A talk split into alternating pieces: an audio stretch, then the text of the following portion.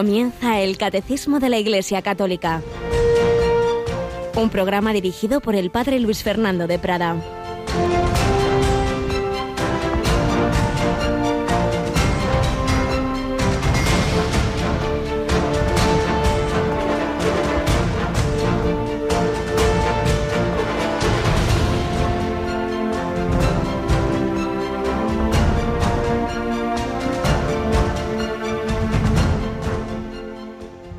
Si vosotros, pues, que sois malos, sabéis dar cosas buenas a vuestros hijos, cuánto más el Padre del Cielo dará el Espíritu Santo a los que le piden. Alabado sean Jesús, María y José, muy buenos días, muy querida familia de Radio María. El Evangelio de hoy nos pone esa parábola del amigo importuno, va uno a, llamar a casa de su amigo, a pedirle eh, algo para invitar a cenar y dale que te pego y hasta que al final ya el otro dice, si no le da lo que le pide por ser amigo suyo, al menos por la importunidad se levantará y le dará cuanto necesite. Y a partir de ahí Jesús nos dice esas palabras que todos recordamos, pedid y se os dará, buscad y hallaréis, llamad y se os abrirá. Y alguno dirá, oh, pues no, no, pues yo he pedido muchas veces y el Señor no me ha concedido. Fijaos lo que acabamos de antes el final del Evangelio. Si vosotros que sois malos sabéis dar cosas buenas a vuestros hijos, ¿cuánto más el Padre del Cielo dará el Espíritu Santo a los que le piden? ¿Qué es lo que realmente necesitamos? Al Espíritu Santo, a Dios, a Dios en nuestro corazón, a Dios en nuestra vida. Y además, fijaos que no dice dará el Espíritu Santo a los que se lo piden, a los que le piden el Espíritu Santo, sino en general a los que piden el fruto de toda oración es esa comunicación de Dios. Dios nos quiere dar el Espíritu Santo y eso es el fruto que, siempre vamos a obtener. Que luego, para esa comunicación, para ese bien espiritual, para esas cosas buenas que Dios quiere darnos también, eh, está también esa otra cosa particular que yo estoy pidiendo, pues se me concederá cuando y como Dios quiera. Que no, pues es que no me convenía para recibir el Espíritu Santo. Dios sabe más que nosotros. La oración siempre es eficaz, pero no para obtener exactamente lo que yo quiero, cuando yo quiero, como yo quiero, porque Dios sabe más como el Padre sabe más que el Hijo. Si vosotros sabéis dar cosas buenas a vuestros hijos, esto que pides no te conviene ahora. Yo lo sé, tú no. Cuanto más el Padre del cielo dará el Espíritu Santo a todos los que oran. Sí, la comunicación, el ponernos ante el Señor, la, comunión, en fin, todo lo que es la vida sacramental, oracional, etcétera, lo que siempre va a darnos es esa efusión del Espíritu Santo, tener al Señor en nuestra vida, tener al Señor en nuestro corazón. Pues es lo que pedimos para que además en este mes misionero avance la misión. Lo primero es eso, rogad al dueño de la mies que envíe obreros a su mies. Tenemos con nosotros a Yolanda Gómez. Buenos días, Yoli. Muy buenos días, padre. Bueno, pues recordamos que este domingo vamos a tener una retransmisión muy especial, una canonización de cinco nuevos santos, uno de ellos especialmente conocido. Sí, se trata del cardenal Newman, que será eh, canonizado este domingo a partir de las 10 de la mañana. Vamos a retransmitir esta ceremonia en directo desde la Plaza de San Pedro del Vaticano junto con cuatro beatos más. Y también eh, aprovecho para eh, decirles a los oyentes que el sábado, que es el día de Nuestra Señora del Pilar, a las 12 del mediodía vamos a retransmitir la Santa Misa desde Zaragoza. Así es, ese día tendremos la misa ordinaria de todos los todos los días a las 10 de la mañana, pero luego una misa extraordinaria desde el Pilar de Zaragoza a las 12, gracias a nuestros voluntarios. Siempre hay quien pregunta, y lo recuerdo una vez más, que no es día de precepto, no es solemnidad, y por ello tampoco tendremos transmisión de misa por la tarde como tenemos los domingos y solemnidades, pero sí esas dos misas por la mañana a las 10 y a las 12, y el domingo a las 10 desde el Vaticano, canonización de John Henry Newman y cuatro mujeres, cuatro religiosas. Pues seguimos adelante. Eh, ya sabéis que estamos en después de esta entradilla, tenemos esa otra sección testimonial que en este tiempo, en este mes misionero y seguramente después también, pues estamos recogiendo eh, misioneros, eh, santos u otros personajes de la historia de la Iglesia especialmente significados en la misión. Y estábamos con el gran patrono de las misiones, San Francisco Javier. Seguimos recogiendo algunas de las ideas que este libro preparado en Roma, bautizados y enviados para este mes misionero extraordinario, nos da sobre San Francisco Javier. Vamos a las pinceladas que hoy nos pueden ayudar.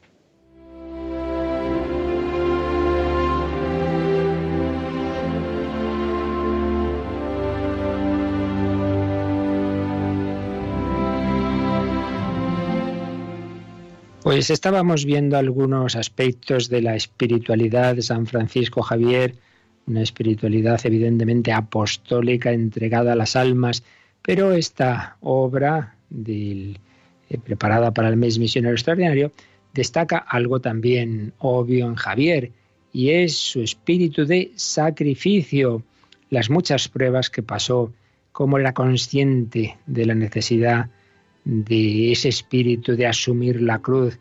Y lo vemos también en sus cartas. Por ejemplo, le escribía a San Ignacio de Loyola el 9 de abril de 1552 lo que había vivido en Japón y cómo si enviaban eh, San Ignacio más misioneros tenían que ser hombres dispuestos a todo. Escribía así, por la experiencia que tengo de Japón, los padres que irán allí a dar sus frutos en las almas Especialmente los que irán a las universidades necesitan dos cosas. La primera es que previamente hayan tenido muchas pruebas y hayan sido perseguidos en el mundo y tengan una gran experiencia y un gran conocimiento interior de sí mismos. Porque en Japón, en Japón serán perseguidos mucho más de cuanto jamás hayan sido perseguidos en Europa, fijaos. Es una tierra fría, y con poca ropa. No duermen en las camas porque no las hay. La comida escasea, desprecian a los extranjeros, especialmente a los que van a predicar la ley de Dios. Eso hasta que no llegan a gozar de Dios, claro, una vez que se convertían en grandes cristianos.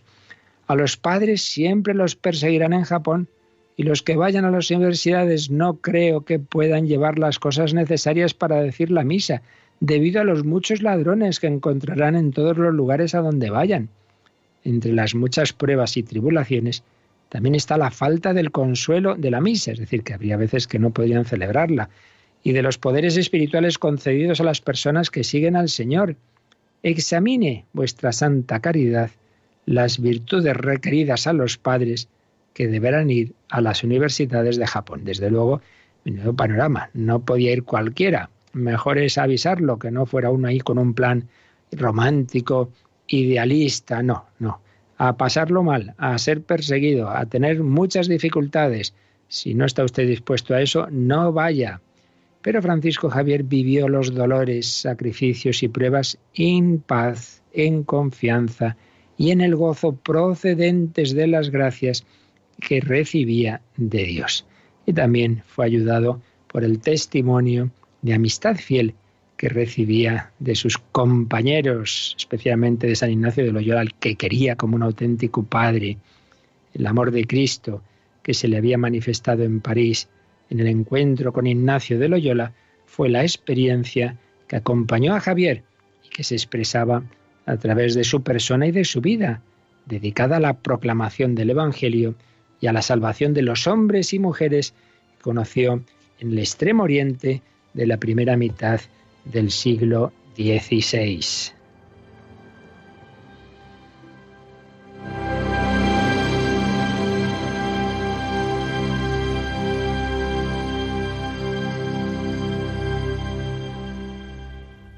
Y vamos a completar esto que nos ha dicho este, esta obra del mes Misión Extraordinario con un par de fragmentos más de cartas de Javier. Tenemos, por ejemplo, otra carta a San Ignacio de, Loyola, donde habla de frutos de la misión. Dice, perdón, no, esta era a sus compañeros en general. Eran tantos los que venían a buscarme para que fuese a sus casas a rezar algunas oraciones sobre los enfermos y otros que con sus enfermedades me venían a buscar, que solo en rezar evangelios, sin tener otra ocupación, tenía harto que hacer y enseñar a los muchachos, bautizar, sacar oraciones, satisfacer a preguntas que no me dejaban y después enterrar a los que morían. Era de tal manera que en cumplir con la devoción de los que me llamaban e iban a buscar, tenía demasiadas ocupaciones. Y para que no perdiesen la fe que en nuestra religión y ley cristiana tenían, no estaba en mi poder negar tan santa demanda. Ante tantas peticiones le parecía, si les digo que no, pues eso va a hacer daño a esa fe todavía muy tierna. Y por cuanto la cosa iba en tanto crecimiento que no podía cumplir con todos, ni evitar pasiones sobre a cuál casa primero había de ir, él veía que quería ir a todos sitios, pero no llegaba. Y claro, si voy a uno sí y otro no, aquí se va a organizar el lío, las envidias que siempre hay. Entonces dice, vista la devoción de la gente, ordené cómo a todos pudiese satisfacer. ¿Cómo? mandaba a los muchachos que sabían las oraciones que fuesen a las casas de los enfermos y que juntasen a todos los de la casa y vecinos y que dijesen todos el credo muchas veces, diciendo al enfermo que creyese y que sanaría. Y después las otras oraciones. Fijaos, organizó pues con los muchachos, con los niños, con los jóvenes, donde él veía pues esa, eso que dice el Evangelio de ellos es el reino de los cielos, pues todo un equipo apostólico, diversos equipos. Decía, yo no llego, pero fijaos, la colaboración de los laicos, no hay que esperar al siglo XX. Javier lo tenía muy claro. Yo no llego, pero les enseñaba a ese, a ese grupo oraciones, les enseñaba lo esencial y luego ellos lo enseñaban por las casas y rezaban por las casas y les decían a los enfermos, usted reza el credo, con fe, ya verá, ya verá, como si el Señor quiere, le va a sanar. Sigue diciendo, y de esta manera cumplía con todos y hacía enseñar por las casas y plazas el credo, los mandamientos y las otras oraciones. Bueno, lo que estamos viendo en el catecismo, el credo, luego también los sacramentos, aquí no menciona, pero en otros lugares sí, los mandamientos y las oraciones, las cuatro partes del catecismo. Y así a los enfermos, por la fe de los de la casa, vecinos y suya propia, Dios nuestro Señor les hacía muchas mercedes, dándoles salud corporal y espiritual. Pues sí, el Señor ayudaba a Javier, pues incluso haciendo milagros para ayudar a esa conversión de aquellas gentes que recibían por primera vez el Evangelio. Usaba Dios de mucha misericordia con los que adolecían, pues por las enfermedades los llamaba y casi por fuerza los traía a la fe. Dios se servía de la enfermedad para que pidiesen esa ayuda del misionero y recibiesen esa gracia de la salud, ante todo espiritual. San Francisco Javier, gran misionero que supo organizar también esa colaboración de los laicos para llegar a todos. Pues pedimos de nuevo su intercesión para que también nosotros seamos misioneros donde estamos, que colaboremos también con los sacerdotes de nuestra parroquia, Muchas veces sacerdotes, claro, es imposible llegar a todos los enfermos. Bueno, ¿por qué no te ofreces? Hay grupos de visitadores de enfermos, hay también ministros extraordinarios de la Eucaristía, personas que pueden ayudar al sacerdote a llevar la, la comunión, pues como con San Francisco Javier. Seamos todos misioneros. San Francisco Javier, Santa Teresa del Niño Jesús, patronos de las misiones, rogad por nosotros.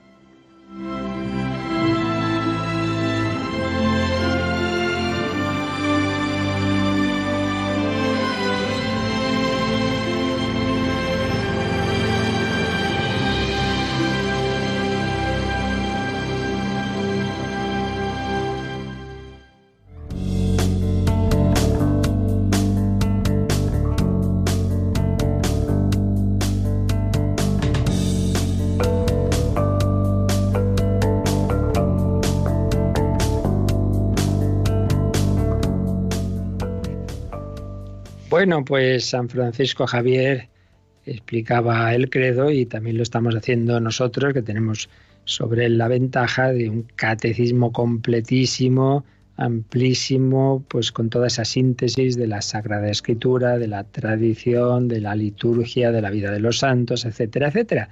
Estamos en el artículo décimo del credo, creo en el perdón de los pecados que es un artículo breve porque los temas que aparecen en él luego están desarrollados en otras partes del catecismo mucho más. En la parte moral veremos que es el pecado, que es el arrepentimiento, luego el sacramento del bautismo, pues lo que veíamos ayer, el bautismo para el perdón de los pecados, en el sacramento de la penitencia, lo que vamos a ver ahora a continuación, todo está mucho más desarrollado, pero aquí en unos pocos números se nos da una síntesis de cara a ese consuelo tan grande de saber que dentro de las verdades que creemos está esta, que yo creo que Dios es capaz de perdonar totalmente mis pecados, nuestros pecados, el pecado común, la separación de la humanidad respecto de Dios, que es el pecado original, y luego los pecados personales, los que cada uno de nosotros tenemos en nuestra vida, en nuestra historia.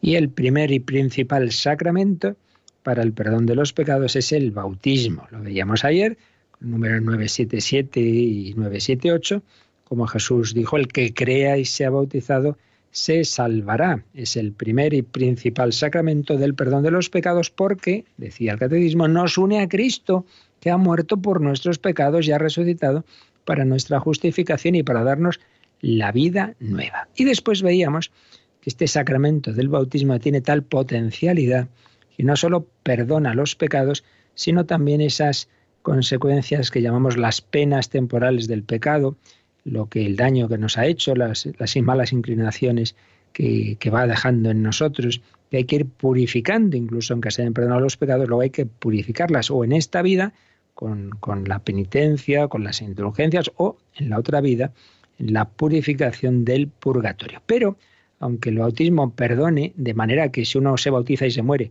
pues iría al cielo, sin embargo, eso no quiere decir que no queden, que no queden eh, debilidades de la propia naturaleza, que no quede, pues eso, que somos aquí en esta vida siempre limitados, y también esa inclinación, esa inclinación al mal que la tradición de la Iglesia llama concupiscencia.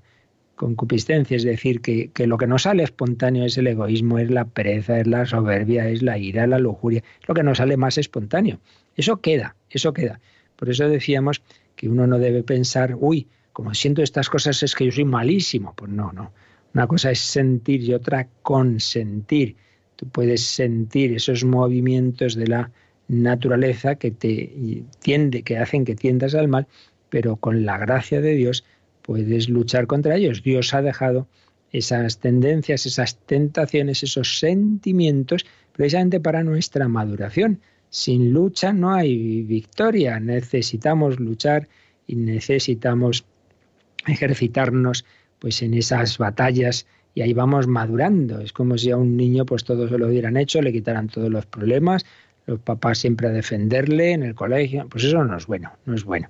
Hay que madurar en las dificultades y el Señor pues eso quiere de nosotros y por tanto no nos quita las luchas, no nos quita las tentaciones. Ayer lo recordábamos que en el Padre nuestro no decimos que no tenga tentaciones, sino no nos dejes caer en la tentación, que es muy distinto. Por tanto, no nos asustemos ante esas debilidades de carácter, ese genio, ese pronto, eh, en fin, cualquier aspecto verdad de nuestra naturaleza limitada y herida, que aunque Dios nos perdone, incluso pues es el bautismo tenga esa capacidad tan grande de, de quitar esas, esas consecuencias penales, digámoslo así, del, pecado, lo que no hace es quitar esa inclinación o esas tentaciones o esos posibles eh, sentimientos eh, que no nos gustan. Me gustaría no sentir envidia, me gustaría no sentir eh, resentimiento hacia tal persona, pero eso está ahí. Y por eso, los siguientes números, partiendo de que seguimos teniendo esas tendencias y de que una vez que ya hemos sido bautizados, todos vamos a seguir siendo débiles y pecadores, entonces se pregunta, bueno, entonces ¿qué pasa después del bautismo? Si el bautismo solo se puede recibir una vez y Dios siempre quiere perdonarnos a través de su iglesia, como les dijo a los apóstoles el día de Pascua, recibid el Espíritu Santo, a quienes les perdonéis los pecados les quedan perdonados, a quienes se los retengáis les quedan retenidos. Entonces, ¿cómo va a perdonar el Señor los pecados a través de la iglesia a uno que ya ha recibido ese primer sacramento que nos perdona los pecados y no se puede repetir el bautismo? Pues es lo que nos va a decir a continuación en este número 979. Así que leemos, Yolanda, este 979, un número capicua. En este combate contra la inclinación al mal, ¿quién será lo suficientemente valiente y vigilante para evitar toda herida del pecado? Puesto que era necesario que además de por razón del sacramento del bautismo la Iglesia tuviera la potestad de perdonar los pecados, le fueron confiadas las llaves del reino de los cielos, con las que pudiera perdonar los pecados de cualquier penitente, aunque pecase hasta el final de su vida. Así pues, si sabemos, por un lado, que tenemos esa inclinación al mal y también es doctrina de la Iglesia que una persona, por buena que sea, eh, a lo largo de un tiempo largo, por supuesto de, su vida, eh, no puede evitar al menos lo que se llama un pecado venial semi-deliberado, es decir, ese primer instante que uno en parte, en parte eh, ha sido como algo inconsciente en ese sentido, no sería pecado, pero en parte un poquito sí, algo de libertad ha habido, podías haber hecho algo más de tu parte para evitar esto, lo otro, es decir, dicho de otra manera, que todo, el más santo, algo de pecado siempre hay, supuesto eso. Supuesto que hasta el final de la vida, pues tendremos siempre que decir yo confieso que he pecado mucho de pensamiento, palabra, obra y omisión. No nos olvidemos, por otro lado, de la omisión, que a veces hay quien dice, uy, yo si no tengo pecados, porque piensa que pecados es robar, matar y poco más. Y se olvida, oye, que también no hiciste algo que tenías que haber hecho por dejación, por pereza, por no complicarte la vida, etcétera.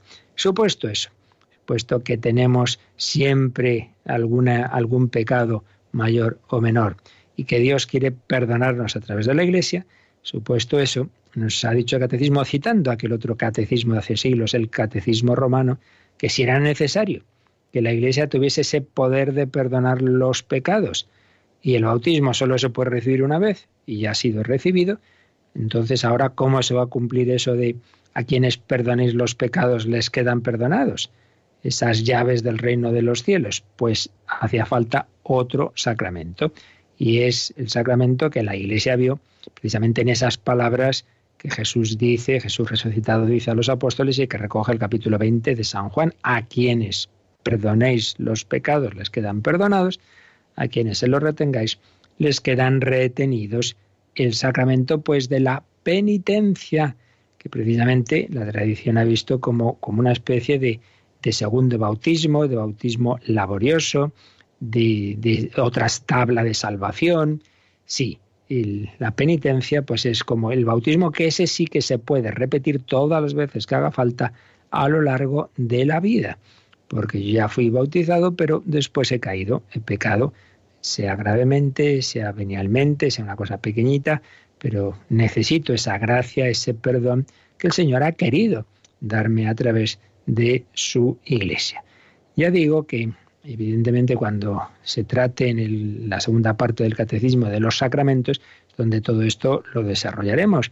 Pero ya apunto dos o tres aspectos, porque además me consta, ayer mismo me lo decía alguien, ¿no? que me escuchan catequistas que les viene bien para sus catequesis tener en cuenta algunos aspectos muy sencillitos. Primero, ¿por qué muchas veces eh, cuesta este sacramento? Por lo típico que se dice, no, no, ya me confieso con Dios. Hombre, a estas alturas, a ver, estamos en un planteamiento de yo y Dios. Estamos hablando de que Dios se ha hecho hombre, de que el Hijo de Dios es camino, verdad y vida, y que Él ha querido darnos unos medios que nos unen a Dios mucho más que lo que a mí se me ocurra, a mi aire y en mi corazón, que está muy bien, pero Él sabe mejor que nosotros, ¿no? Cómo unirnos con, con, con Dios, unirnos con el Padre, unirnos con la Santísima Trinidad y por otro lado, el Señor ha querido formar una familia, un pueblo, el pueblo de Dios, no es individualísticamente.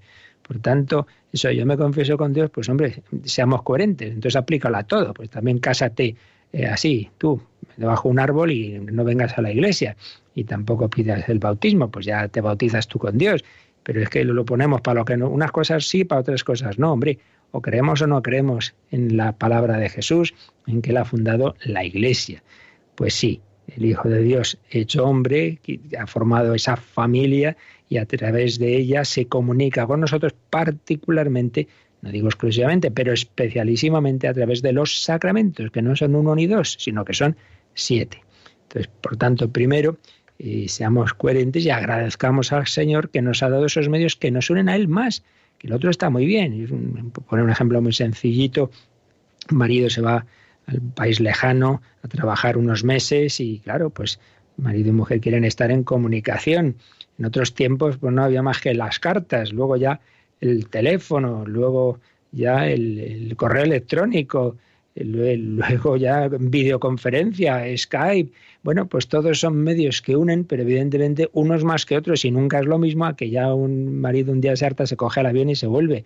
Pues no es lo mismo. Pues algo así.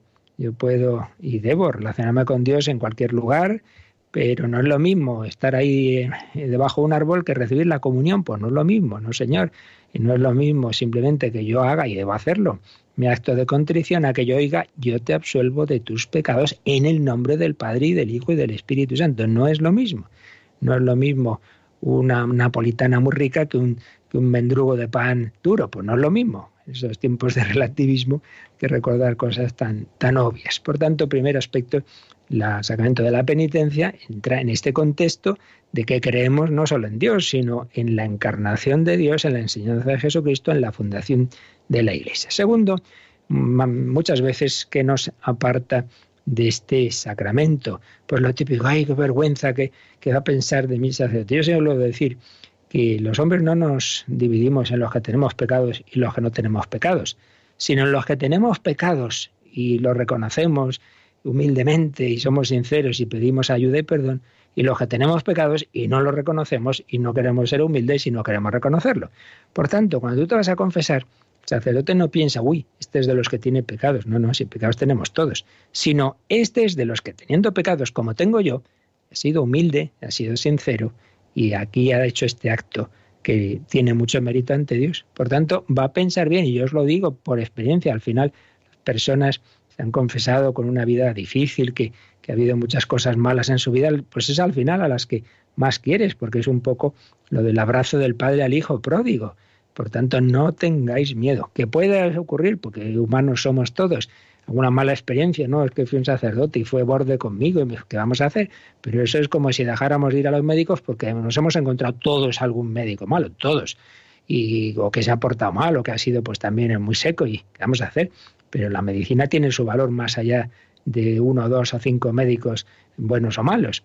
Pues también el Señor a través de su iglesia, con sacerdotes santos buenísimos y algunos pues un poquito borde o con poca caridad y misericordia. Pero eso no quita eh, ese, ese valor de este sacramento y saber que realmente no hay por qué tener miedo, que está hecho para esto. Eh, ¿Cómo voy a decir, pues para esto está hecho el sacramento, para decir los pecados y ayudar? A mí me ayuda mucho el recordar esa palabra de Jesús, no he venido a llamar a los justos, sino a los pecadores, pues no necesitan médicos los sanos, sino los enfermos.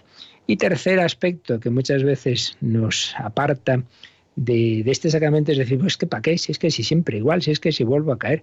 Bueno, vamos a ver, en primer lugar, por esa regla de tres, también habría que decir, pues ya no me ducho, porque como luego me vuelvo a manchar, hombre, pues te duchas hoy te duchas mañana, te manchas hoy, te manchas mañana, y no como, porque luego vuelvo a tener hambre, pues comes hoy, comes a mediodía, comes por la noche y comes mañana. Entonces, volvamos una y otra vez a los sacramentos, pero además, segunda cuestión, a veces uno no nota el fruto de los sacramentos porque los recibe de vez en cuando. Y es como si te tomas una vitamina. Bueno, pues cuando me acuerdo, hombre, no, que la tomando con la frecuencia indicada. Y es cuando van haciendo su efecto, no de vez en cuando. Y, o, también pues que no se recibe con la debida preparación, sino rutinariamente, como tantas veces los niños que he dicho palabrotas, que desobedecimos, sin arrepentimiento, sin preparación, y eso, por desgracia, pues de mayores nos puede pasar, claro. Si lo hacemos así, de mala manera, que intentar eso, una preparación, un verdadero pedir al Señor el dolor, pero cuando se hace así, vaya que ese sacramento de la penitencia tiene frutos. Yo os diría, y os digo, que he visto milagros a lo largo de mi vida sacerdotal con este sacramento, milagros de entrar una persona con unos planteamientos y salir completamente distinto, cambios de vida radicales, de esos que dices, un milagro, yo esto no lo puedo hacer, no está en mi mano, cambiar el corazón de una persona, solo está en manos de Dios. Por tanto, no tengamos miedo de ir a recibir este perdón en este sacramento donde Jesucristo nos abraza, donde esa sangre derramada para el perdón de los pecados de todos los hombres cae en nuestro corazón, donde Jesucristo nos mira, lo que Él hizo con tantos pecadores, con la adúltera, con la samaritana, con el paralítico, aquel que pusieron a sus pies, con el buen ladrón, lo que hizo en vida directamente lo hace a través de este sacramento, nos mira con cariño, nos mira con amor. Nadie me ha mirado así, dice una bella canción, vamos a quedarnos escuchándola y agradeciendo tantas veces que a través de este sacramento Jesucristo nos ha mirado con amor, con misericordia, limpiándonos de todos nuestros pecados.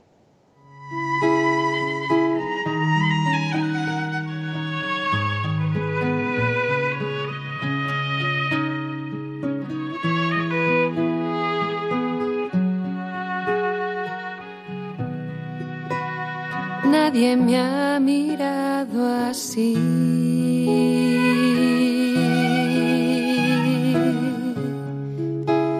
Sin fijarse en mi miseria.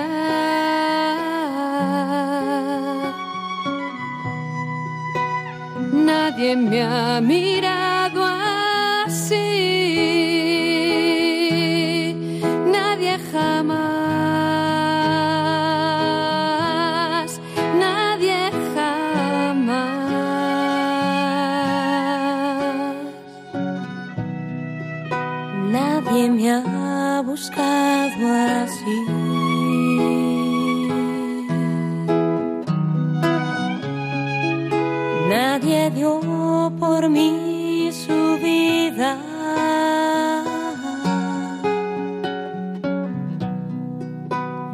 Nadie me ha buscado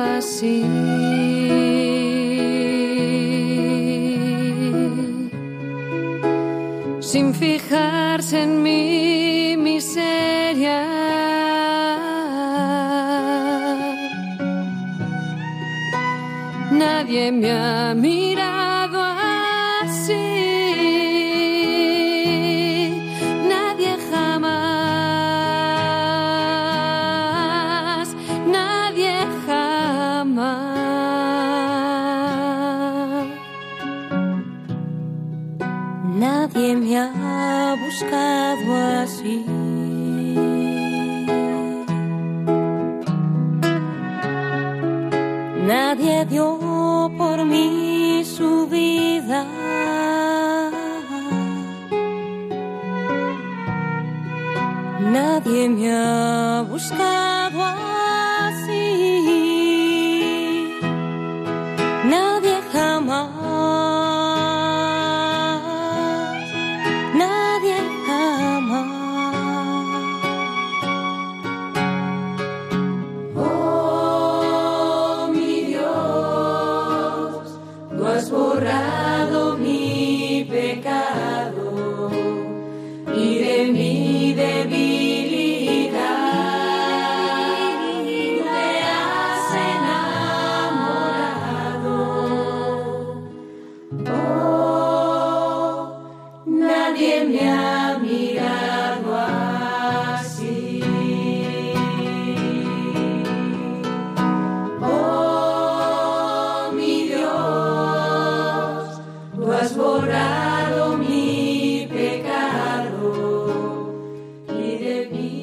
Están escuchando el Catecismo de la Iglesia Católica con el Padre Luis Fernando de Prada.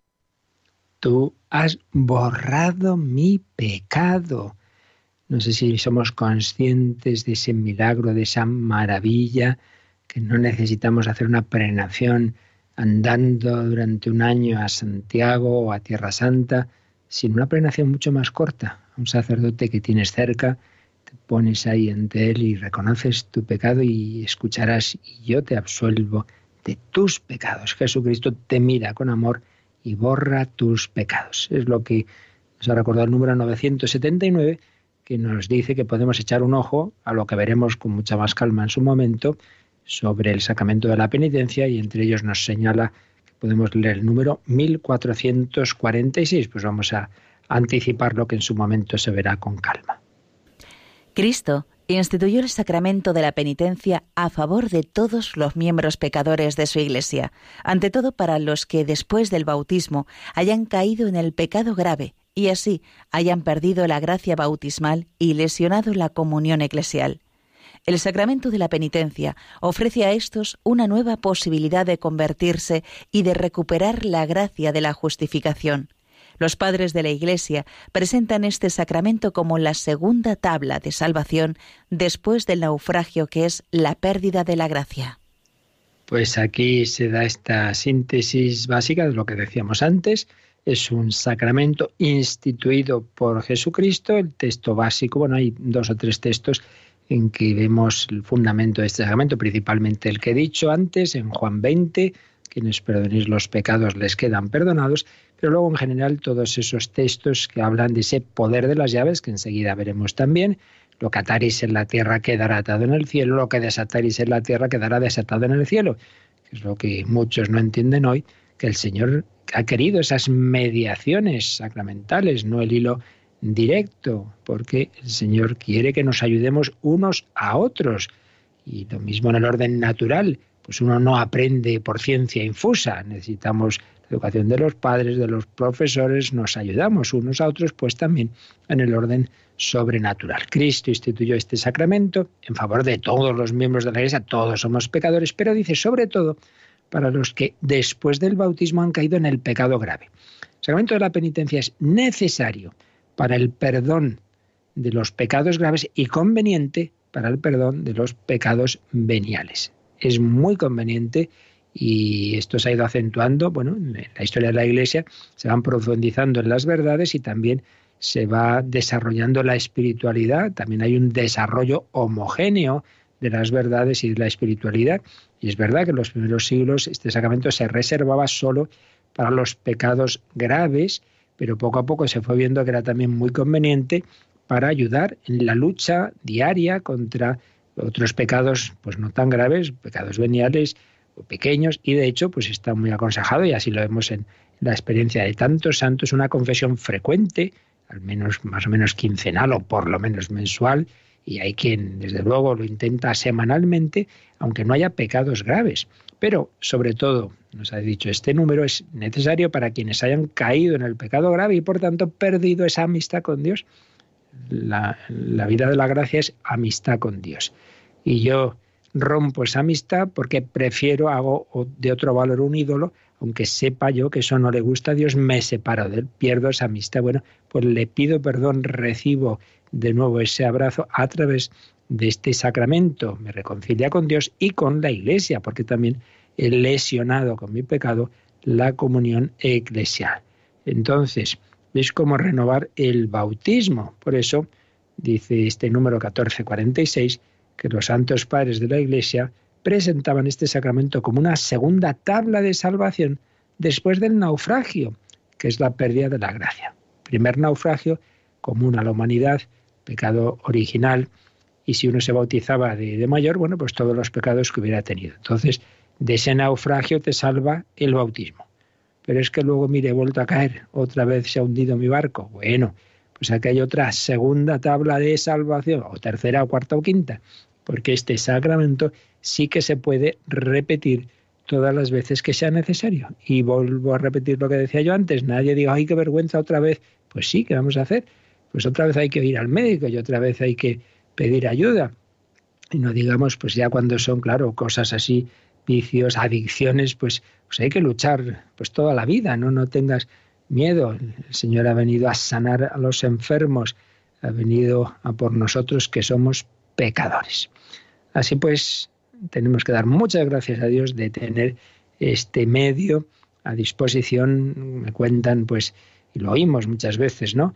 Misioneros en, países en que eh, son pocos para tantos pueblos y tienen que ir dando, ir pasando por las distintas aldeas y pueblos que tienen asignados y a veces pues solo pueden pasar por determinado pueblecito pues dos, tres veces al año. Madre mía, yo he oído contar, ¿no? Pues que ya viene, que ya viene el misionero. Bueno, hay tres días todo el mundo deseando confesar, unas colas tremendas, y nosotros que lo tenemos mucho más fácil, y bueno, ahí van pasando las semanas, los meses, los años, pues una pena, una pena que Jesucristo es capaz de, sanarnos. Y repito, ¿eh? que aquí no hablo de teorías, cuántas veces lo he visto en mí y a través de, del ministerio lo ves en tantas personas, el bien inmenso que hace este sacramento. Una auténtica maravilla. Bueno, pues el siguiente número del catecismo insiste en los frutos de este sacramento. Leemos, Yolanda, el número 980. Por medio del sacramento de la penitencia, el bautizado puede reconciliarse con Dios y con la Iglesia. Y aquí el catecismo nos pone una cita del concilio de Trento. Los padres tuvieron razón en llamar a la penitencia un bautismo laborioso. Para los que han caído después del bautismo es necesario para la salvación este sacramento de la penitencia, como lo es el bautismo para quienes aún no han sido regenerados. Como veis, es la idea que ya habíamos leído en ese número 1446. Pero aquí se insiste en un aspecto importante, y es que por medio de este sacramento el bautizado se reconcilia con Dios y con la Iglesia. Así como hay un mandamiento que resume todos, pero que tiene dos dimensiones, amar a Dios y amar al prójimo, pues también el pecado es romper con Dios y romper con el prójimo, de alguna manera siempre, porque cuando uno baja, a todos afecta esa bajada. Si el padre de familia bebe, pierde el tiempo, el dinero, lo hace él, sí, lo hace él, pero eso afecta a su familia. Si tú no respondes a, la, a lo que Dios te pedía, tu vocación a la santidad, si no rezas por esa persona, si no te sacrificas, si no te has parado a ayudar a esa persona que Dios quería que la hubieras ayudado, alguien va a pagar las consecuencias. Es así. Todos dependemos de todos. Algo no se hará en el mundo si tú no lo haces. Eh, o aunque tú no, lo no seas consciente esa oración que has dejado de hacer, ese sacrificio, esa limosna que hubiera ayudado a un misionero en Extremo Oriente que no ha llegado, esa oración, esa lo que sea, pues claro, eso va a afectar a otras personas. Por ello, el pecado de acción o de omisión no solo pues es algo que, que ve Dios y que le duele a él, sino que afecta a los demás. Bueno, pues si, si es grave, rompes la comunión con Dios y con la Iglesia. Pues si el pecado tiene ese doble eh, efecto, esa doble dimensión, el arrepentimiento y el perdón a través del sacramento de la penitencia tiene ese doble fruto, que te reconcilia con Dios y con la Iglesia, que te permite volver a esa amistad íntima con el Señor y esas personas a las que has podido hacer daño, que han dejado de recibir una ayuda que Dios quería dar a través de ti, ahora en cambio la pueden también recibir. Por eso no basta, yo, yo me confieso con Dios, no Señor, hay que reconciliarse también con Dios a través de la Iglesia, reconciliarse con la Iglesia. Un bautismo laborioso, llamaba San Gregorio Nacianceno, a este sacramento de la penitencia, porque claro, no es simplemente, me bautizo y ya está, sino ese arrepentimiento, ese pensar en tus pecados, ese expresarlos, ese cumplir la penitencia, pues sí, es, más laborioso que ese primer bautismo. Pero es necesario y realmente pues muy provechoso y necesario, necesario para la salvación del quien está en pecado grave y muy conveniente para todos los demás porque es también tiene un efecto diríamos como de vitamina yo también pues lo, he podido experimentar, que, que ayuda mucho a, evitar caer en las tentaciones. Si uno va dejando la confesión, va notando, uy, uy, uy, más en peligro, venga, venga, confiésate con frecuencia y uno lo nota, uy, sí, sí, estoy mejor, tengo más fuerza, claro, tienes la gracia más abundante que Dios comunica a través de este sacramento. Grandes confesores como el Padre Pío, San Pío de Pietrelcina, como el Padre Leopoldo Malik, tantos otros que han visto, bueno, no digamos el cura de Ars, ¿no? esas panzadas que se metía de, horas y días y iban de toda Francia a confesarse con él y ocurrían auténticos milagros. Y Padre Pío, como el cura de Ars, muchas veces también tenían dones especiales de Dios para leer en las almas y decir, oye, mira, te has olvidado tal pecado que hiciste hace 15 años, oye, es verdad. Pues sí, sí, Dios a veces incluso da esos carismas especiales, pero lo ordinario, si necesitas cosas extraordinarias, es ese milagro de que realmente Dios perdona, Dios sana, Dios da gracia para luchar, para vencer en esas tentaciones que todos tenemos. Porque recuerdo donde hemos empezado la catequesis de hoy, donde acabábamos la de ayer. Y es que aunque estemos bautizados, aunque Dios nos haya perdonado, sigue en nosotros esa debilidad propia de nuestra naturaleza herida, sigue esa concupiscencia, es decir, esas inclinaciones al pecado, esos movimientos de la concupiscencia al egoísmo, a la soberbia, a la ira, a la lujuria, a la pereza, etcétera, etcétera. Entonces, si eso está ahí, hay que tomar todas las medicinas posibles, todas las vitaminas y todas las armas. Y este es de los principalísimos medios que Dios nos ha dado, de las principalísimas armas. Así que a usarla bien, el sacramento de la penitencia. Junto a ello, por supuesto, la comunión, confesión y comunión, son las dos grandes armas, las principales para llevar una vida cristiana, una vida de gracia, una vida fervorosa. Junto a ello, la oración. La oración al Señor, pedid y se os dará. Estad en vela. La oración a la Virgen María, especialmente el Santo Rosario, el pedirle cada día, ruega por nosotros pecadores. Somos pecadores. Ayúdanos, ruega por nosotros en los dos momentos más importantes de la vida, ahora y la hora de nuestra muerte el ahora, el momento presente, ahora necesito tu ayuda, y el momento decisivo del que depende la eternidad, la muerte.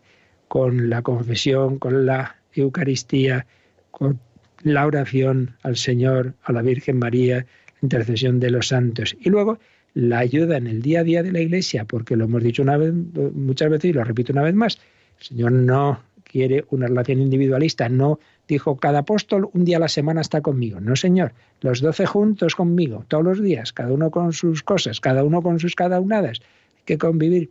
Pues también en otro medio para avanzar es esa comunión eclesial en tu parroquia, en comunidades en las que puedas estar, en movimientos, cada uno, en fin, donde el Señor le llame según su vocación, pero eso de yo por libre me voy ahí a una cueva y no quiero saber nada del mundo, eso no, puede a veces alguna vocación excepcionalísima, eremítica, pero lo ordinario desde luego no es eso. También nos ayuda mucho la ayuda de los demás. Y luego hay un tipo de ayuda personalizada que llamamos dirección o acompañamiento espiritual, que es muy conveniente, muy conveniente, no es imprescindible, no es un sacramento, pero es muy conveniente. Y quien pudiéndola tener no la tiene, pues desde luego está privándose de un medio de ayuda extraordinario como la experiencia de, la Iglesia de tantos siglos nos ha demostrado. Bueno, pues aquí lo dejamos y ya el siguiente día vamos a este otro apartado más un poquito genérico sobre lo que en el está en el trasfondo de lo que estamos diciendo, el poder de las llaves.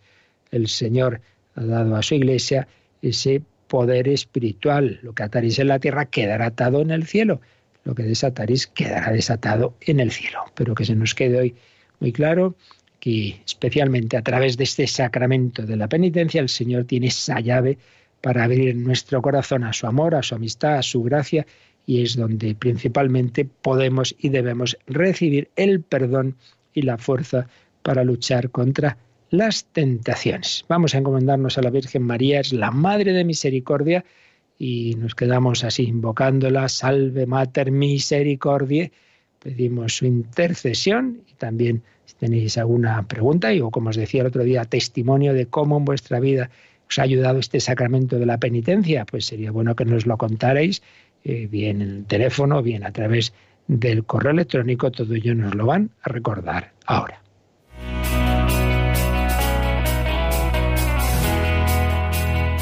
Participa en el programa con tus preguntas y dudas Llama al 91005 9419. 91005 9419.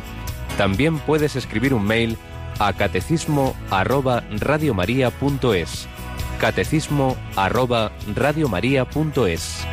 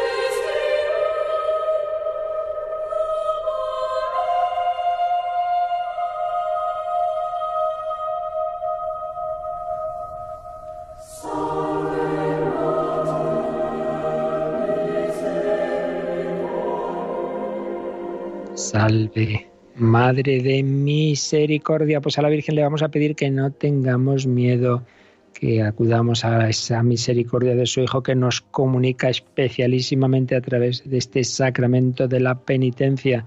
Un consejo, por lo menos, empieza un mes, dices, primer viernes de mes voy a comulgar, voy a confesar, por lo menos esa confesión y comunión mensual en ese primer viernes de mes. Y mejor todavía, si todas las semanas o cada 15 días, sobre todo en torno al viernes, día penitencial. Así que no estaría mal para mañana. A lo mejor hace mucho que no lo haces para prepararnos también a la Virgen del Pilar. Pídele a ella que te ayude a acercarte a Jesús, a recibir ese perdón. Y ahí escucharás como Dios te perdona, el Padre, el Hijo, el Espíritu Santo. También a ellos pedimos ahora su bendición para vivir este día, este jueves sacerdotal que Jesús instituyó la Eucaristía. La bendición de Dios Todopoderoso, Padre, Hijo y Espíritu Santo, descienda sobre vosotros. Alabado sea Jesucristo.